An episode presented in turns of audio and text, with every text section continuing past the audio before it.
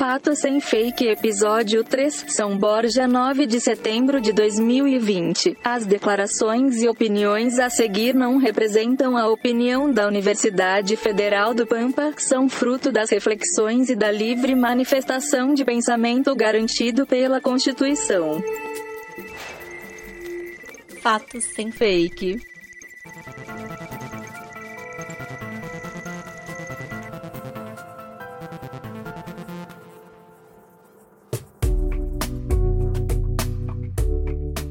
Cosmos, Via Láctea, Sistema Solar, Planeta Terra, Américas, Sul América, Brasil, Região Sul, Rio Grande do Sul, Fronteira Oeste, São Borja, Universidade Federal do Pampa. Olá a todos, bom dia, boa tarde, boa noite, boa madrugada. Para você que está nos ouvindo, sejam bem-vindos ao Fato Sem Fake, o podcast que problematiza a infodemia das desinformações. Eu sou o Marco Bonito, professor do mestrado em Comunicação e Indústria Criativa da Universidade Federal do Pampa pesquisador dos grupos de pesquisa Texto e Processo Com. Apresento o programa junto com meu orientando de iniciação científica, Gabriel Pujol. Que a força esteja com você, Gabriel. Ela está no meio de nós. Direto do Alegrete, a capital do sul do mundo, eu sou Gabriel Pujol, esquerdopata e com traços de bairrismo. E esse é o Fato Sem Fake. Sejam todos muito bem-vindos e bem-vindas. Muito bem, começa agora mais um podcast do Fato Sem Fake.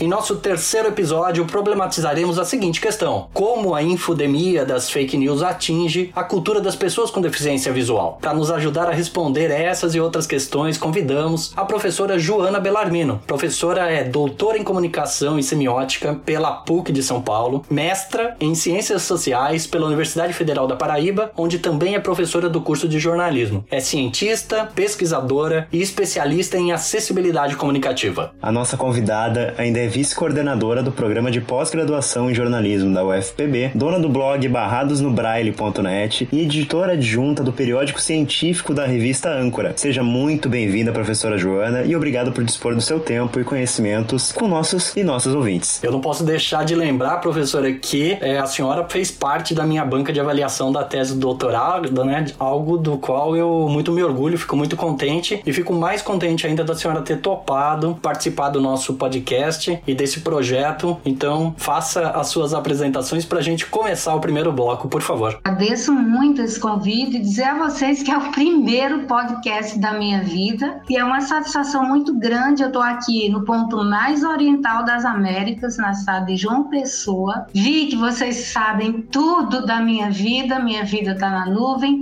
Eu só vou corrigir uma coisa: eu não sou mais editora, subeditora da revista Âncora, a querida professora professora Paula me substituiu e outra, temos outra equipe, a professora Patrícia Monteiro. Mas colaboro com âncora e é uma satisfação estar aqui colaborando com vocês. Maravilha, muito obrigado. Então, com isso, fazendo essa breve introdução e essa correção, a gente já está pronto para ir para o nosso primeiro bloco. Pedrão, solta a vinheta.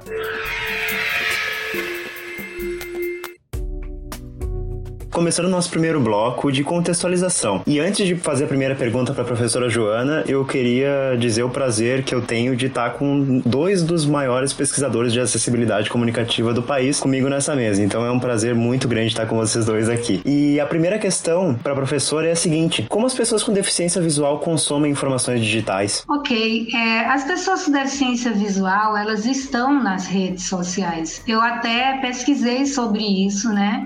E antes se dizia que o rádio era o meio de comunicação privilegiado dessas pessoas. É verdade, há muita gente com deficiência visual que curte rádio e o web rádio também, mas agora expandiram-se as maneiras de consumo de notícias pelas pessoas com deficiência. Então elas podem ter a porta de entrada, por exemplo, Twitter, é uma tendência que eu vi em minhas pesquisas em 2015. Elas têm a TV, elas têm os agregadores de notícias notícia, como Flipboard e outros. E os, as velhas maneiras que a gente diz velhas, né? Que receber revistas em braille, que são muito poucas no país, né? Receber gravações, mas isso também está diminuindo em, em CDs também. O CD-ROM também está morrendo, né? Mas elas estão nas redes e elas têm diversas maneiras de consumir informação. Então, professor, é uma, é uma coisa que a gente precisa explicar para o nosso ouvinte, né? Que embora nós nos conheçamos, né? É, as pessoas talvez não saibam que a senhora é uma pessoa com deficiência visual. A senhora é cega e talvez fosse legal da senhora explicar a tua trajetória com relação a esse consumo de informações digitais, né? Qual é a sua experiência com o consumo de informações digitais, né? Que tipo de software, como é que eles funcionam? Porque daí a gente passa essa ideia também para o nosso ouvinte entender as barreiras que as pessoas com deficiência visual encontram ao consumir e como é que elas fazem para transpor essas barreiras. Ok. Bom, eu nasci cega, eu nunca enxerguei, tá? Mas eu tinha essa utopia, ousadia, vamos dizer assim, de ser jornalista desde os meus 16 anos. E aí eu fui estudar jornalismo. E eu tive a honra e a felicidade de trabalhar por nove anos num jornal impresso. A minha primeira juventude, vamos dizer assim, foi trabalhando como repórter. E, de fato, eu, eu acho que foi a, a profissão da minha escolha. Eu trabalhei nos anos 80 com braille, datilografia, máquina da datilografia, aquela máquina antiga, e o gravador. Mas com o advento da informática, isso tudo mudou. Eu ainda sou jornalista, eu escrevo no meu blog, eu,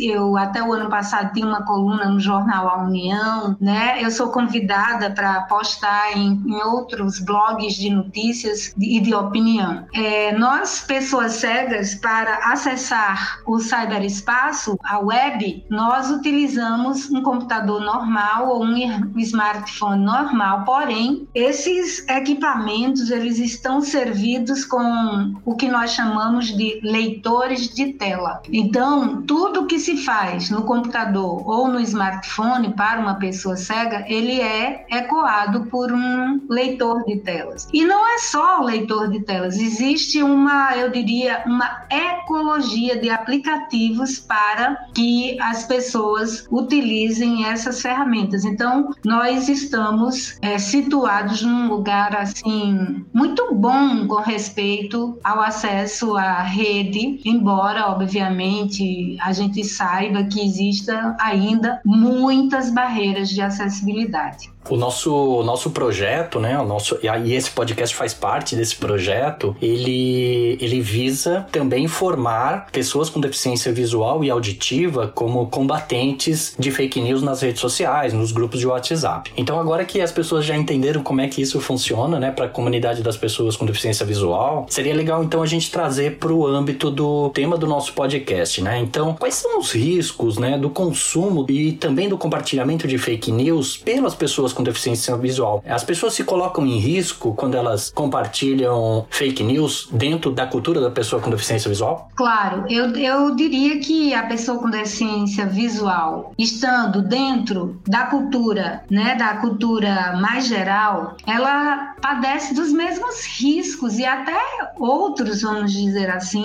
As pessoas com deficiência visual, muitas delas, tal como ocorre na sociedade em geral, elas são contumazes replicadores então recebem um material e elas repassam, elas se agrupam muito em grupos de WhatsApp, em Twitter, seguidores de Twitter, no Facebook, elas criam comunidades e elas replicam muito que este é um fenômeno da sociedade atual, a, re, a replicação automática. Então, eu diria, num primeiro momento, que a pessoa com deficiência visual ela está vulnerável a a, infodemia, vamos dizer assim, ela está vulnerável a esse processo do fake news, tanto quanto as pessoas que enxergam, mas a gente pode descascar mais essa questão e ver que em algumas situações ela corre até mais riscos. E, professora, há essa discussão sobre os perigos da fake news na comunidade com deficiência visual? Essa discussão eu realmente eu ainda não presenciei no grupo. Essa questão do, do, do combate ao fake news, né? Eu acho que as pessoas com deficiência, eu nunca, eu não vi vi ainda, ou pode ter havido, é perigoso afirmar isso, mas eu não vi um grupo, um coletivo de pessoas organizando-se para discutir fake news. Mas eu sei que há uma preocupação muito grande nos estados, ampliada, vamos dizer assim, com a pandemia, do Ministério Público, dos regionais, dos conselhos de pessoas com deficiência, no sentido de dar uma informação qualificada, credível e com acessibilidade para essas pessoas. Então, em certa medida, os ministérios públicos, os conselhos estão atentos a uma informação de qualidade para essas pessoas.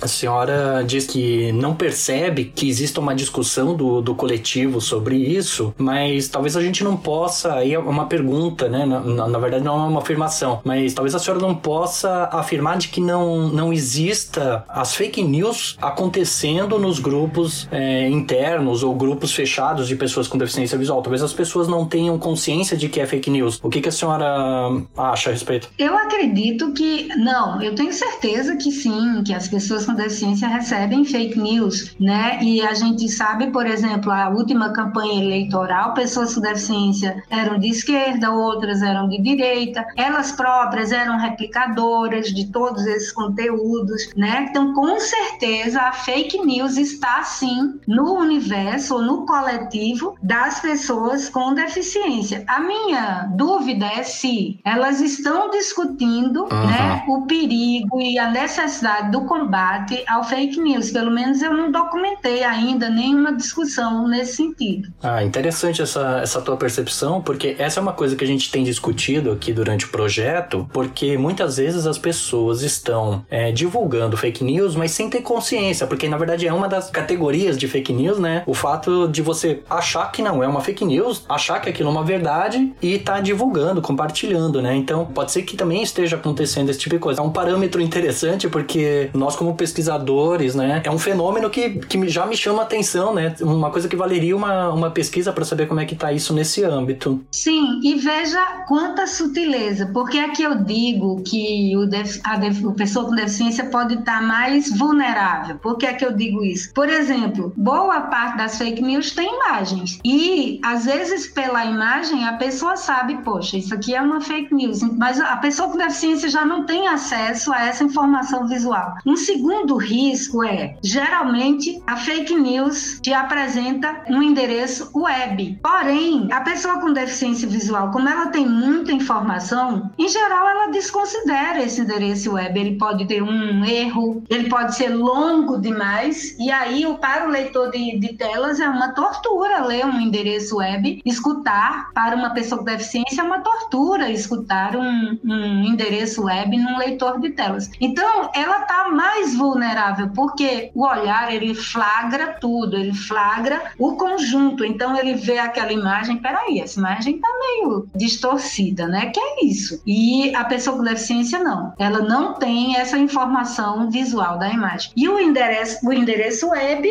o teu olho já está vendo, tem alguma coisa errada ali, tem uma letra truncada, mas para um leitor de telas isso pode passar despercebido. É, a minha percepção sobre isso, professora, é muito semelhante a essa tua última fala, porque partindo do princípio de que pessoas que enxergam é, estão sendo enganadas mesmo com o olhar, mas só que o olhar fica tão é, sobrecarregado, né, com tanta informação que existe, que passa desapercebido e muitas vezes essas imagens, né, os memes, passam a ser um simulacro da verdade, né, que é onde a fake news vai encontrar território, né? Exatamente. E a gente sabe que o fake news ele é uma indústria tão poderosa que os produtores de fake news eles envolvem o material, o conteúdo em uma aparente notícia verdadeira. Então são os mesmos, são as mesmas ferramentas. Tem um lead que chama a atenção, tem um texto bem escrito envolvendo o leitor. Então ela, aquele fato tem uma roupagem de notícia jornalística, é uma mentira bem envelopada com as ferramentas do jornalismo. Maravilha,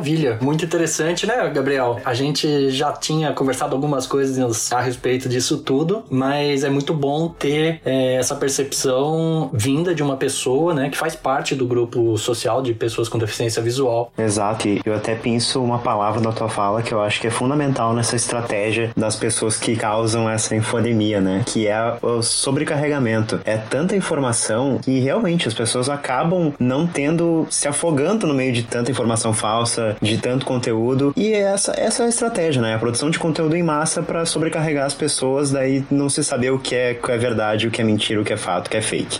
E assim a gente chega ao final do primeiro bloco, aquele bloco que a gente usa para te contextualizar e agora o segundo bloco vai ser para colocar esses contextos em choque com a realidade. E mas antes disso, a gente vai passar aqui uma vinhetinha com nossas redes sociais, não esqueça de nos acompanhar por lá também. Twitter, arroba Fato Sem Fake. Instagram, arroba Fato Sem Fake, underline Unipampa. Facebook, arroba Fato Sem Fake Unipampa. Medium, arroba Projeto Fato Sem Fake. thank you Muito bem, muito bem. Então, agora que você já sabe quais são as nossas redes sociais, os nossos arrobas, você, por favor, nos siga e ajude a divulgar. É um projeto científico, né? A ciência brasileira precisa da tua força, porque tem pouca divulgação sobre os projetos que as universidades fazem. A gente conta com você que está nos ouvindo para divulgar nosso projeto. E agora, neste segundo bloco, nós vamos às antíteses, né? A gente já fez uma contextualização ali no, no primeiro bloco e agora vamos chocar essas realidades com perguntas aqui com a nossa convidada. É, eu vou começar com a, com a, primeira pergunta com o seguinte, professora: qual que é o papel? Então, a partir do momento que a gente já sabe que é esse o contexto em que nós estamos, né? Discutimos isso no primeiro bloco. Qual que é o papel e a importância da Lei Brasileira de Inclusão em relação à comunicação social para as pessoas com deficiência visual, né? Essa lei que foi promulgada em 2015, mas que causou poucos efeitos é, na, na realidade, né? Mas qual que é a importância dela para a inclusão das pessoas no âmbito da da, comunicação social? Então, ela, ela garante plena acessibilidade à informação em todos os níveis, né? A gente já tinha um arcabouço legal muito importante, né? A Lei Geral de Acessibilidade, mas, é, lamentavelmente, no Brasil, há uma dificuldade de se constituir uma rede de conhecimento da lei, de fiscalização dos descumprimentos dessa lei e da efetivação das políticas. Então, eu diria que, embora seja a Lei Brasileira de Inclusão, seja um avanço no que toca à acessibilidade à informação e à comunicação, né, de qualidade e tal, no campo comunicativo é onde há um grande vazio no sentido do conhecimento, da rede colaborativa, de conhecimento e de fiscalização e de efetivação das políticas. Então, por exemplo, nos meios de comunicação comerciais, é um vácuo muito grande a questão da acessibilidade à informação. No mercado de livros, outro vácuo muito grande, embora a sociedade digital tenha trazido respostas importantes, como os e-books, né? como os, os livros fechados em, em, em, agregadores como Kindle, como e-book e, e por aí vai. Então, há um grande vazio no cumprimento do que está estabelecido por essas leis. Eu costumo dizer que essa questão da acessibilidade à informação e à comunicação, que é um capítulo importante da Lei Brasileira de Inclusão, da própria Convenção da ONU, eu considero que é difícil demais de se efetivar. Por quê? Porque o país, primeiro, as redes comerciais industriais de comunicação, elas sempre invisibilizaram essas pessoas. As pessoas com deficiência visual, elas não são vistas como consumidoras de informação então, como há um, um despreparo respeitável dessa indústria de produção e dos meios de distribuição, né, como há uma invisibilidade respeitável, é difícil cumprir a lei. É muito difícil cumprir a lei, porque exige, exige um conhecimento técnico que não é difícil, exige uma vontade dessa indústria de produção e de distribuição que não existe. Por quê? Porque o que fala nessa indústria de produção de conteúdo é o lucro, é o velho capital, né? E aí, essa, como essas pessoas não são vistas como consumidoras de conteúdo, né, elas de fato são invisibilizadas. Então, ah, se o Ministério Público chegasse hoje e dissesse, vamos cumprir a lei, essas redes não tinham condições técnicas, mas não se justifica. Há que se fazer cumprir a lei, há que se pensar nesse indivíduo como cidadão, como consumidor e fazer cumprir a lei para que essas pessoas possam usufruir dessa sociedade que a gente já está chamando sociedade do conhecimento, mas estamos num atraso de fazer vergonha. Professora, a senhora acha que a falta de fiscalização com relação à lei de, de inclusão colabora para deixar as pessoas com deficiência visual em vulnerabilidade e mais suscetíveis às fake news? Com toda certeza, né? Porque esse tema, eu diria que ele ainda é um tema esotérico, por isso que eu digo, ele ainda é um tema esotérico no circuito das redes, tanto dos agentes, que são as pessoas com deficiência, os formuladores e fiscalizadores de de política, que são o Ministério Público, os, os conselhos do Ministério Público, e o ator industrial, que são as indústrias, os fabricantes e as redes de distribuição, que são é, as redes sociais, as televisões, né, o rádio. Mas há aqui um parênteses. Eu acho que no tocante à sociedade digital, eu acho que Google, Apple, Amazon, eles estão atentos, esses grandes gigantes estão atentos para o tema da acessibilidade. Porque, veja, fake news pressupõe também que haja um acesso pleno a essa informação com acessibilidade. O combate ao fake news exige isso. Exige que os, os sites sejam programados com as normas internacionais de acessibilidade para que, quando o consumidor clicar num link ou ver um link, esse link seja, seja como é que eu vou dizer, acessível, não seja aquele conjunto de letras, de códigos, né? Seja um link que que ele possa permitir a acessibilidade. Onde é que eu estou clicando? Uhum. Onde é que eu estou entrando? Então não dá para discutir fake news sem pensar em acessibilidade. A inclusão não dá para discutir inclusão à sociedade do conhecimento sem que haja um trabalho pesado de entender a acessibilidade, de produzir estratégias de acesso pleno a essas plataformas de comunicação e de informação. Não dá fala necessária, né? Mas um exemplo claro e revoltante também disso que vocês falaram são matérias em grandes redes de comunicação que falam sobre acessibilidade, que falam sobre pessoas com deficiência e não usam recursos de acessibilidade para que essas pessoas retratadas possam compreender a própria reportagem, o próprio material produzido. Ou se produzem esse, esse material com acessibilidade, é apenas esse material. O resto do programa, o resto da revista, o resto do programa de rádio ou algo do tipo, não possui acessibilidade. Então é realmente algo que é revoltante. E até puxando outro gancho também, eu queria partir para nossa próxima questão aqui, que é de que maneira o uso político dessas pessoas com deficiência nas estratégias de comunicação, políticas governamentais atrapalham a formação da cidadania desse grupo social. Bom, muitas vezes as pessoas com deficiência são utilizadas de modo decorativo nos governos, nas plataformas políticas. O que é que eu quero dizer com isso? Ah,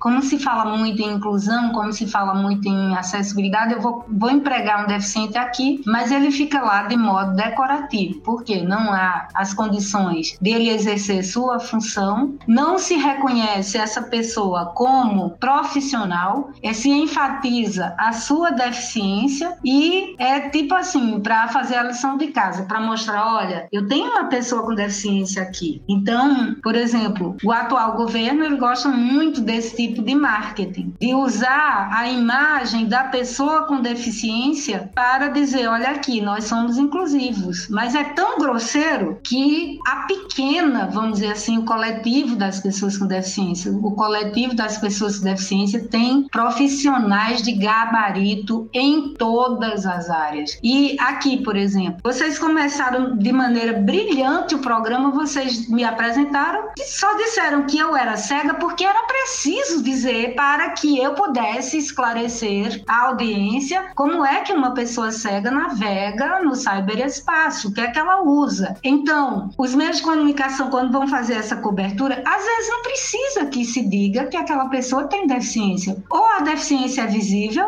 ou não faz diferença. Então, a pessoa com deficiência, ela precisa ser vista como profissional e não como figura decorativa de marketing e de propaganda. E isso tem acontecido muito em pleno século XXI no governo brasileiro, por exemplo. Foi uma das bandeiras da campanha. Sim, essa é uma estratégia, uma estratégia assim muito perversa, né? Como a senhora estava dizendo, porque de um lado você tem a exploração da imagem da pessoa com deficiência, ou seja, ah, eu vou eu vou me colar nessa imagem porque eu passo uma, uma imagem boa, mas é, na prática as ações, né, não são acessíveis, não são inclusivas, né, e faz com que a gente tenha uma sociedade cada vez menos inclusiva e cada vez mais segregada, né, mais marginalizada nesse sentido, né. Sim, você invisibiliza a pessoa, você anula as suas potências e ela também vai criando recalques e frustrações na medida em que ela não consegue exercer plenamente as funções para as quais ela foi contratada. Aham, certamente. E a senhora, a senhora é professora de jornalismo, formada em jornalismo, trabalhou com jornalismo e aí a gente agora precisa entender o seguinte: qual é, o, no seu entendimento, qual é o papel do jornalismo na formação da cidadania das pessoas com deficiência visual? O jornalismo, que papel que ele exerce, né? A gente sabe que na sociedade ele tem um papel muito importante, mas para as pessoas com deficiência visual, qual é o papel que ele, que ele exerce na formação da cidadania? Bom, o jornalismo tem uma dívida astronômica, uma dívida social astronômica com as pessoas com deficiência, porque o jornalismo ele se autoproduz para um cidadão médio, um cidadão que não tem problema, que não tem uma deficiência, que não que não tem dificuldade de acesso. Então, o jornalismo em geral ele é produzido para um cidadão médio, dito normal. Então, ele tem uma dívida astronômica com essa coletividade, porque, primeiro, ela é completamente invisibilizada. Segundo, as universidades acompanham esse vazio, esse vácuo de reflexão e de discussão. É, são pouquíssimos os grupos de pesquisas e os pesquisadores ocupados no país com o tema da acessibilidade. São pouquíssimas as universidades que colocam conteúdos formativos para os estudantes de jornalismo. É, então, é, como você disse muito bem, essa cobertura da pauta, da agenda das pessoas com deficiência, ela é sazonal, só quando tem Olimpíada, Paralimpíada, ou só quando tem Dia Nacional de Luta,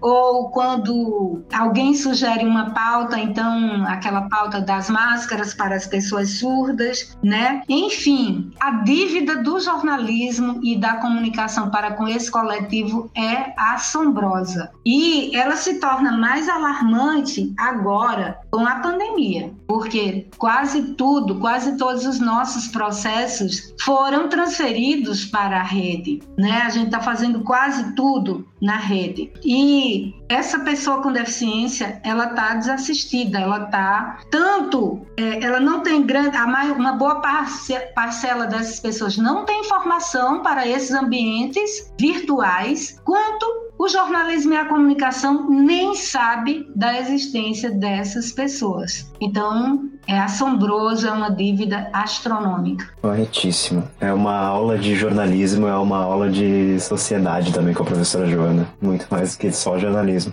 Bom, então agora a gente chega ao final desse bloco e não se esqueça de compartilhar o nosso podcast, né? O teu compartilhamento é fundamental para a divulgação científica desse projeto. A gente está em todas as plataformas de áudio, então não é difícil nos achar, não é difícil nos ouvir. A gente está no Apple Podcasts, Google Podcasts, Spotify, no seu agregador preferido. Agora sobe a vinhetinha de novo nas nossas redes sociais e a gente parte para o nosso terceiro e último bloco.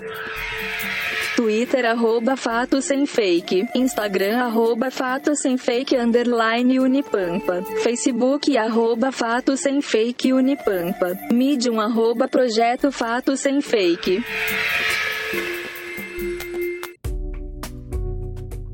Bom, então esse é o nosso terceiro e último bloco. A gente já contextualizou você, já colocou os nossos conceitos em choque com a realidade. Agora a gente tenta traçar possíveis soluções para o problema que a gente tem aqui. E primeira pergunta que eu quero fazer nesse bloco para a professora Joana é qual deve ser o grau de empatia dos profissionais de jornalismo em relação à produção de conteúdo e com acessibilidade uh, sem barreiras informativas. Eu acho que a senhora já respondeu um pouco na última questão, mas se quiser se aprofundar aqui, essa é a oportunidade. Eu acho que o jornalista ele precisa precisa sair daquela zona em que ele acha que está fazendo uma matéria do bem, ah, que coisa boa, e incorporar na sua cabeça que acessibilidade é lei. Acessibilidade plena à informação e à comunicação é lei. Então, o jornalista precisa se ocupar da pergunta: se é lei, o que é que eu posso fazer para cumprir a lei, né? E ele tem que começar a exigir dos seus patrões formação, formação em acessibilidade. A gente tem experiências, a grande indústria está preocupada com isso, das redes sociais. Há um, as, os laboratórios também de criar aplicativos que facilitem o trabalho do jornalista para que esse trabalho já saia da cadeia da, da cadeia cadeia produtiva com a ferramenta de acessibilidade, que ela pode estar inibida ou não. E não, ele também precisa acabar com aquela ideia de que, ah, eu vou fazer, mas não vai ter nenhuma pessoa cega acessando meu conteúdo. Não importa. Eu digo sempre, acessibilidade tem que jorrar como uma torneira. Uma torneira que eu possa abrir e possa fechar. Então, o jornalista precisa sair dessas zona de acomodação e incorporar o paradigma da acessibilidade como uma solução legal e não como um experimento. O que se faz em jornalismo hoje pela acessibilidade são experimentos, são ensaios. Mas a gente precisa sair dessa zona de conforto e precisa começar a discutir. Tá, eu não estou dizendo que é fácil, eu não estou ignorando que os jornalistas estão trabalhando sob pressão e com uma precarização de salários e tem uma, uma carga de atividades muito brutal. Isto eu não estou ignorando. Mas não adianta. Esta pessoa, ela é cidadã. Existe uma lei que ampara o direito da sua cidadania, do acesso pleno à informação. E o jornalista precisa entender isso e partir para as soluções. É um processo, vai levar, vai levar algum tempo. Por exemplo, vou dar um exemplo a vocês. É tão sim, algumas condutas que são práticas acessíveis no campo da atitude poderiam já ser tomadas. E não sai sangue, não dói. Que é o quê? Tá, eu vou falar um, um, um telefone importante, de utilidade pública. Tá aí no rodapé do seu vídeo. Isso é brutal. E tem milhares de, de telespectadores cegos, né? Uhum. A marquinha, aquela coisa da decodificar decodifica a imagem. Diga que você não é o robô. O Google Chrome resolveu. Ele criou uma caixinha onde você pode marcar que não é o robô robô, mas os outros navegadores não. Então, os desenvolvedores e os profissionais da comunicação precisam criar desafios acessíveis para que aquela pessoa com deficiência prove que não é um robô. Então, gente, a palavra-chave para que o jornalismo pare, a, pare de fazer experimentos e ensaios e passe a efetivar acessibilidade na prática é formação a senhora tocou no assunto, me lembrou uma coisa que eu comecei a reparar que esses sistemas de autentificação, né, para saber se, é um, se não é um robô, né, que são CAPTCHA, né, que chama. Sim. Agora, é, de uns tempos para cá, eles começaram a pedir alguns sites que eu, que eu entro, e eles começam a pedir para que se identifique em um universo de nove imagens quais são as imagens que são de um carro. E aí eu fiquei pensando, nossa, cara, como é que, como é que uma pessoa que não enxerga vai identificar um carro olhando para nove imagens, né? E assim, é, é, certo que quem desenvolveu a tecnologia não é uma pessoa com deficiência visual, porque senão ele não teria feito essa lógica, que é uma lógica meio estúpida, né? Sim. e o interessante é que as pessoas com deficiência, o Marco Bonito até explorou isso na tese dele, tese muito boa, que elas próprias criam suas táticas, né? Elas vão burlando esses sistemas e vão criando formas de acesso. Mas o ideal era o quê? Era que uma pessoa com deficiência só precisasse do, de dois atalhos, a, três atalhos de teclado, que seria o Tab, a seta e o Enter, né? Para você ser um exímio navegador da internet, você tem que saber praticar diversas gambiarras, vamos dizer assim, né? Mas tem também, e aí eu queria referir, um programa chamado Eyes, que é um programa que ele une colaboração humano com é, smartphone, em que você, a pessoa cega faz uma ligação, tem um, tem um cadastro de colaboradores e ela, a, qualquer pessoa em qualquer lugar do mundo atende aquela ligação e colabora com ela. Podem, podem ser as dúvidas mais, mais inimagináveis, desde uma tela preta de computador, a pessoa cega diz: Ah, estou com meu computador aqui com uma tela preta, o que é que eu faço? Então a outra pessoa vai guiando, até reconhecer uma embalagem de alimento e as indústrias também são poucas as embalagens que trazem indicativo em braille. Você sabe que a senhora lembrou do Be My Eyes, né? Esse, esse aplicativo. Eu sou cadastrado no Be My Eyes, eu já recebi duas ligações, mas já faz bastante tempo. Não sei se ele ainda está sendo usado pela comunidade. Eu recebi duas vezes ligação. Numa delas, é, era uma pessoa que é, falava em espanhol e ela só queria saber um, sobre um rótulo de embalagem. Ela queria saber, era uma coisa específica, eu não lembro, era, se tinha, se tinha, quanto tinha de sal, era uma coisa assim. Então foi bem simples de resolver. Ela me mostrou a embalagem através da câmera e eu disse para ela a quantidade que tinha, eu acho que era de sal, se eu não me engano. E na outra vez aconteceu, como é uma, são ligações do mundo inteiro, veio uma pessoa de uma, de uma língua que eu não sei dizer qual é exatamente, uma língua árabe, pelo que eu interpretei. E aí eu não conseguia ajudar porque eu não entendi o que a pessoa falava. Mas é uma experiência muito interessante, assim, é, esse aplicativo. E a senhora, né? Mas nem que a gente tivesse combinado, viu, professor? Mas nem que a gente tivesse combinado, porque a próxima pergunta está falando exatamente das táticas de sobrevivência, né? Parecia estamos numa sinergia boa aqui. E a próxima pergunta, então, é a seguinte, né? Quais são as táticas de sobrevivência, né? Então, fazendo referência ao Michel Sertot, quais são as táticas de sobrevivência disponíveis para as pessoas com deficiência visual que elas podem desenvolver para se proteger da infodemia das fake news? O que, que a senhora é, daria como, como recomendação? É, eu, eu acho que são as táticas que prescritas para, sobretudo para a sociedade de um modo geral. Eu, lamentavelmente, a gente está vivendo um, uma defasagem muito grande nos processos educacionais. É, as pessoas que dão muito valor a essas, esse tipo de informação, inclusive a sociedade é perversa porque ela gosta mais de uma informação que tenha uma fofoca, que tenha, né, que seja do, entre aspas, do mal, do que propriamente uma informação que, que, que cause pânico do que propriamente uma informação mais tranquila. Então, primeiro é melhorar os processos de educação, de formação dessas pessoas. Elas também estão submetidas às mesmas mazelas que aqui está submetida a sociedade em geral. Uma outra coisa que, eu acho fundamental é que as organizações de pessoas com deficiência discutam esses temas, porque as organizações de pessoas com deficiência elas ainda estão muito centradas em temas muito específicos do coletivo, quando na verdade esse coletivo está sendo bombardeado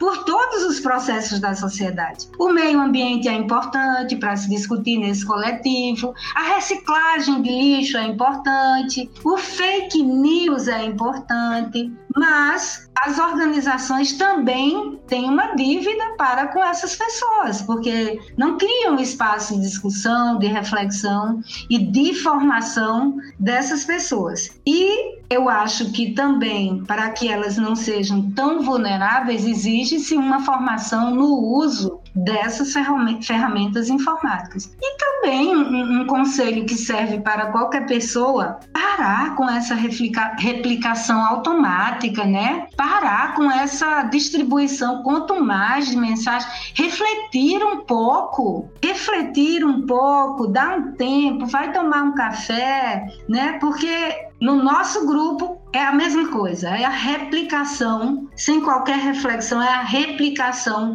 irrefletida de conteúdos. É, muito bom. Eu, eu concordo em gênero, número e grau com a senhora. Eu acho que esse é o problema de onde as fake news se abastecem de combustível, né? As pessoas não não refletem direito, nem leram, às vezes só viu a manchete, sai compartilhando e aí quando vai ver, na verdade era uma notícia falsa. Eu acho é que a senhora tocou no ponto cirurgicamente. É algo que a gente discutiu até nos últimos dois episódios, que é realmente isso, a partir do momento que a pessoa apenas concorda com aquilo que está escrito, ela compartilha, sem nem conferir, porque a agrada aquela notícia. Então não importa se é fato, se é fake, apenas a agrada e ela se sente no direito de compartilhar aquilo. Bom, para a gente encerrar aqui a nossa última pergunta, o papo passou muito rápido, o que quer dizer que foi muito bom. É qual é a importância de termos pessoas com deficiência visual combatentes das fake news nas redes sociais e grupos do WhatsApp, por exemplo, que a senhora citou mais cedo? Olha, eu acho importante termos pessoas, termos esse exército preocupado em checar, em conferir, em denunciar, né? E se essa pessoa for uma pessoa com deficiência visual, ela deve customizar, vamos dizer assim, trazer essa discussão para o seu coletivo. Porque ninguém sabe, gente, ninguém sabe que por trás de um smartphone tem uma pessoa cega. Ninguém sabe, só se ela se autodeclarar. Uhum. Né? Então ela pode ser um replicador contumaz, ela pode ser uma pessoa irrefletida e não saber que está fazendo um mal grandioso ao distribuir conteúdo. E você disse muito, bem: conteúdo que agrada e que ela quer passar. E muita gente com deficiência visual fez isso, tá? Então, eu acho que para qualquer pessoa, seja cega, seja não cega, essa discussão é urgente, é inadiável e é uma discussão imprescindível do agora. Muito bem, muito bem. Com essas conclusões e com essas dicas valiosas da professora, a gente finalizou então esse nosso terceiro bloco e também finalizou o tema neste episódio do podcast. A gente começa a conversar e a gente pensa assim, poxa, nós vamos fazer um programa de uma hora, né? Que maluquice e tal. E quando a gente olha, já passou rapidinho, né?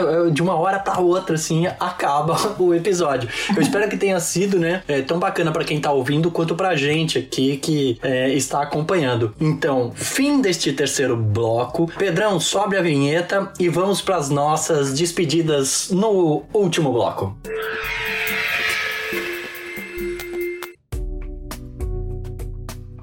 Muito bem, muito bem, muito bem. Então agora vamos para a parte em que a gente faz as despedidas, os agradecimentos. E antes de, de finalizar e, e passar, o, o, passar a palavra para o Gabriel e para a professora, agradecer a professora Joana por, pela disponibilidade, pelo carinho, sempre muito gentil comigo, né? Todas as vezes que, que eu precisei, seja para fazer pesquisa, ou seja para tirar uma dúvida, para me ajudar a montar o meu componente né, curricular, minha disciplina do mestrado uma pessoa muito querida e que eu fico sempre muito, muito orgulhoso de dizer que participou da minha, da minha banca de, de, de tese do doutorado e dizer que, olha, o papo foi muito bom e se foi tão bom assim para a senhora também, que a senhora vai ficar com as portas abertas quando quiser participar. Se esse foi o teu primeiro podcast, espero que tenha sido bom, boa experiência e numa próxima a gente convida de novo a senhora. Foi muito bom, eu fiquei muito satisfeita e digo aqui de corpo presente que você é uma pessoa, um, um ativista da acessibilidade, porque eu falar de acessibilidade tem alguma importância, mas você falar, o cidadão que enxerga, o cidadão que tem um status social, é um professor universitário, isso tem uma importância muito grande, Marco. Então, a gente é muito grata a você e eu estou à sua disposição em qualquer outra oportunidade. Muito obrigada, Gabriel, e foi uma delícia falar com vocês. Prazer é todo nosso e da minha parte parte, eu posso te dar certeza que essa luta do Marco nos inspira também como graduandos e inspira muito. E foi realmente uma honra participar, porque comigo na mesa, como eu falei lá no início, tenho dois dos grandes pesquisadores sobre acessibilidade comunicativa do país, né? E eu quero agradecer a professora mais uma vez por aceitar participar do nosso episódio. Eu queria que, junto com as suas considerações finais, queria que a senhora divulgasse seus canais de contato para quem quiser ampliar o debate também acompanhar seu trabalho. Bem, gente, eu estou no Twitter com um perfil chamado Zazoeira, tá? é uma anarquiazinha que eu gosto, uma balbúrdiazinha que eu gosto de fazer. Estou no Facebook como Joana Belarmino de Souza, com S, né? Eu tenho meu blog, barradosnobraille.net, onde eu faço crítica de mídia, onde eu discuto política, acessibilidade, crônica de viagem, crônica de família e por aí vai. Literatura literatura e jornalismo. E o meu e-mail, que é jbs@academico.ufpb.br. O FPB é a Universidade Federal da Paraíba. Estou à disposição de vocês, recebo cartas de todo o país pedindo apoio em projetos e eu continuo à disposição. Eu amo a academia e amo o trabalho dos alunos. Maravilha, amigo ouvinte, amiga ouvinte, você que chegou até esse este ponto do, do podcast. A gente te agradece por nos aturar até este momento. Espero que você tenha gostado do nosso tema de hoje. Amplie o debate, entre em contato conosco. Estamos em todas as redes é, sociais, então você pode mandar sua, sua dúvida, sua sugestão. Se tiver alguma crítica construtiva para fazer, para melhorar o programa, a gente também aceita, porque é disso que se trata no final das contas. Entre em contato, ajude a divulgar o nosso podcast, porque a ciência brasileira está precisando, não é isso, Gabriel? É isso mesmo. E para mais informações sobre o podcast e o projeto Fato Sem Fake, eu peço que você nos siga nas redes sociais, arroba Fato Sem Fake no Instagram, Twitter, Facebook e também lá no Medium, que é aquela plataforma que a gente coloca algumas produções. Isso aí, gente. Obrigado pela audiência e até o próximo episódio. Sobe o som, Pedrão! Processos comunicacionais inclusivos, narrativas midiáticas com acessibilidade comunicativa. Financiado pela Fundação de Amparo à Pesquisa do Estado do Rio Grande do Sul. Grupo de Pesquisa Texto. Programa de Pós-Graduação em Comunicação e Indústria Criativa. Universidade Federal do Pampa, Campus São Borja. Este episódio do Fato Sem Fake foi produzido tecnicamente pela seguinte equipe do Grupo de Pesquisa Texto. Direção Executiva, Marco Bonito. Produção, Gabriel Pujol. Roteiro, Marco Bonito, Gabriel Pujol e Luana Casper. Apresentação, Gabriel Pujol e Marco Bonito. Sonorização, Gabriel Pujol e Pedro Janquizur. Edição, Pedro Janquizur. Publicação, Gabriel Pujol.